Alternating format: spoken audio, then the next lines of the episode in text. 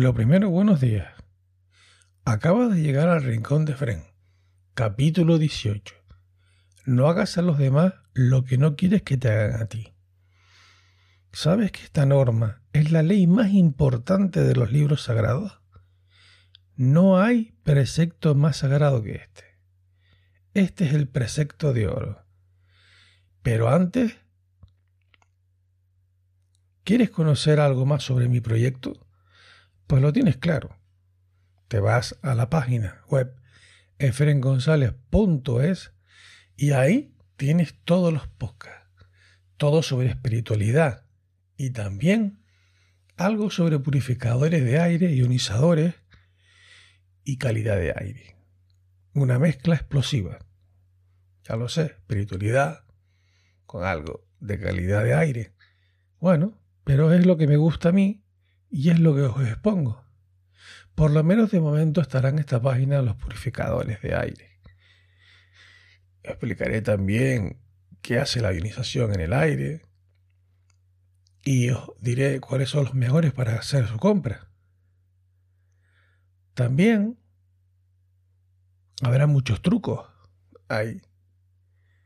Y puedes seguirme también en mis canales de información. Estos canales, de momento los tengo en el Facebook, en www.facebook.com barra inclinada Efren González Reyes o en el Telegram. Allí me encontraréis en Efren González. Ya os doy de antemano las gracias por escucharme. Y bueno, si queréis apuntaros y dejarme alguna reseña, si os ha gustado este programa, pues bienvenido sea en Apple Podcast y en eBooks. Y ahora pasemos a lo que es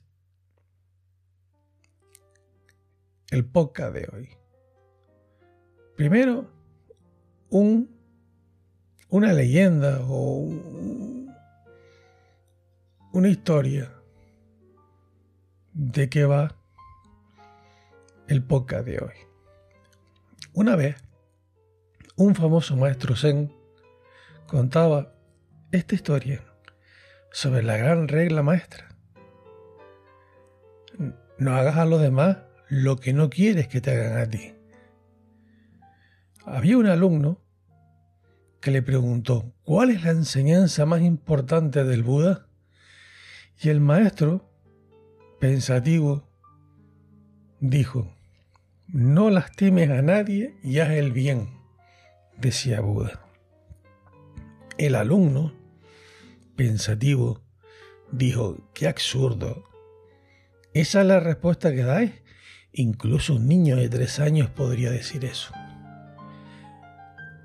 El maestro contestó, puede ser que un niño de tres años sea capaz de decirlo, pero es difícil ponerlo en práctica, incluso para un hombre viejo y sabio. Entonces, Vamos a analizar esta regla maestra. Esta regla maestra es sencilla.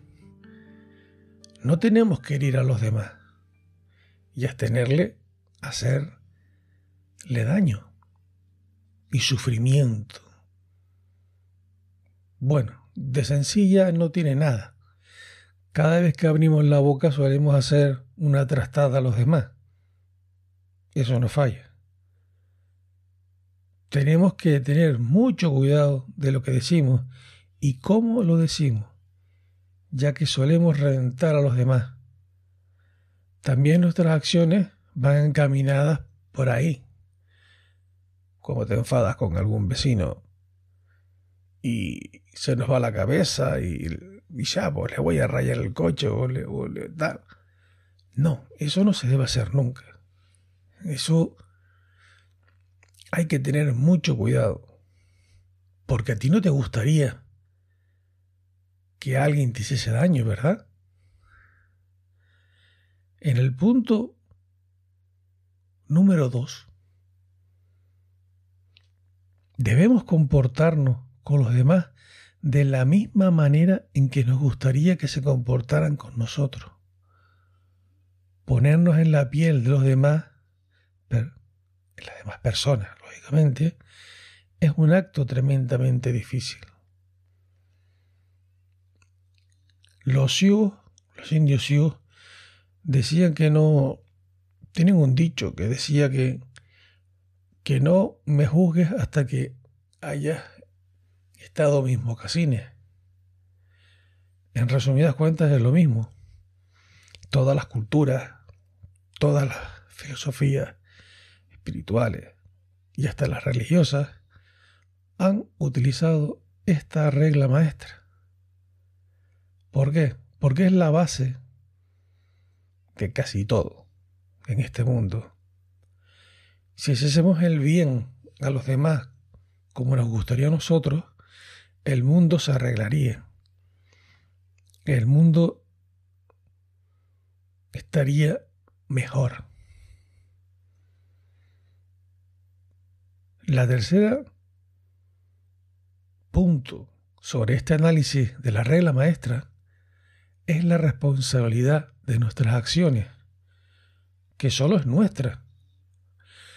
No podemos descargarla en en el papá Estado, por ejemplo, o en la religión, que estamos muy acostumbrados, o simplemente en la ignorancia de hacer daño gratuito, sin pensar que no recibiremos nuestro castigo. Algunos le llaman conciencia, ojo, pero lo más normal que sería sería conciencia. La conciencia nos mata muchas veces. Cuando hacemos, con nuestros actos hacemos daño a los demás y después por la noche no podemos dormir o no podemos estar tranquilos. Y es porque sabemos que hemos maltratado a otras personas, animales, o sencillamente por algún acto de maldad que no nos gustaría a nosotros, se los hemos hecho a los demás. Pero es importante la responsabilidad, porque la responsabilidad, ¿qué hace? La responsabilidad ya lo que está haciendo es que darte cuenta, te das cuenta de que lo que estás haciendo está mal. Si, por ejemplo, eres una persona ignorante, sin insultar, por supuesto, es decir, con esa falta de cultura, que no sabes lo que estás haciendo, se te puede perdonar. Claro que se te puede perdonar. ¿Por qué? Porque no sabes lo que estás haciendo. Pero cuando ya sabes lo que estás haciendo, entra la responsabilidad. Y es muy difícil. Y no podemos cargársela, como hemos dicho, al Papa Estado, a la religión o a otro, a lo que tú quieras. Ojito con esto que es importante. En el punto número 4. Bueno, vamos a poner un timbre, ¿qué es lo que gusta? a muchos les gusta. Es fácil culpar a los demás sin exigir nuestra parte de obligación, que es lo que hemos estado hablando antes. Cuando ya sabes que, que, lo conoces, que no eres ignorante, ahí entra la responsabilidad.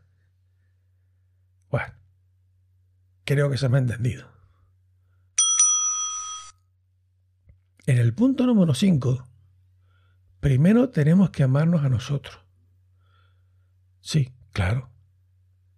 Si no nos amamos a nosotros, creo que estamos un poco fastidiados para ponerla en práctica esta regla, porque si no, esta será destructiva con nosotros y por ende hacia los demás.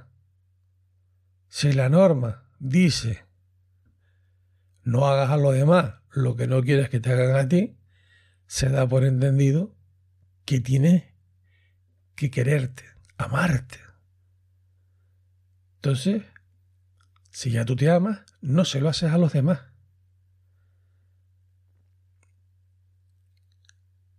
Todo esto implica hacer un trabajo de evolución espiritual. Algunos lo podrán considerar como un trabajo psicológico. Sí, también. ¿Por qué no? Y hasta filosófico. También, claro que sí. En resumidas cuentas, tú puedes tomar la vía que tú quieras.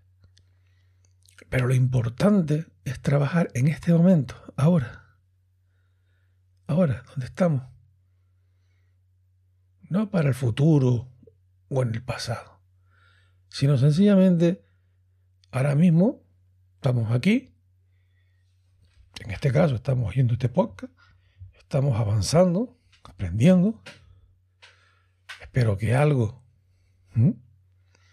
Y con esto ya lo podemos empezar a trabajar.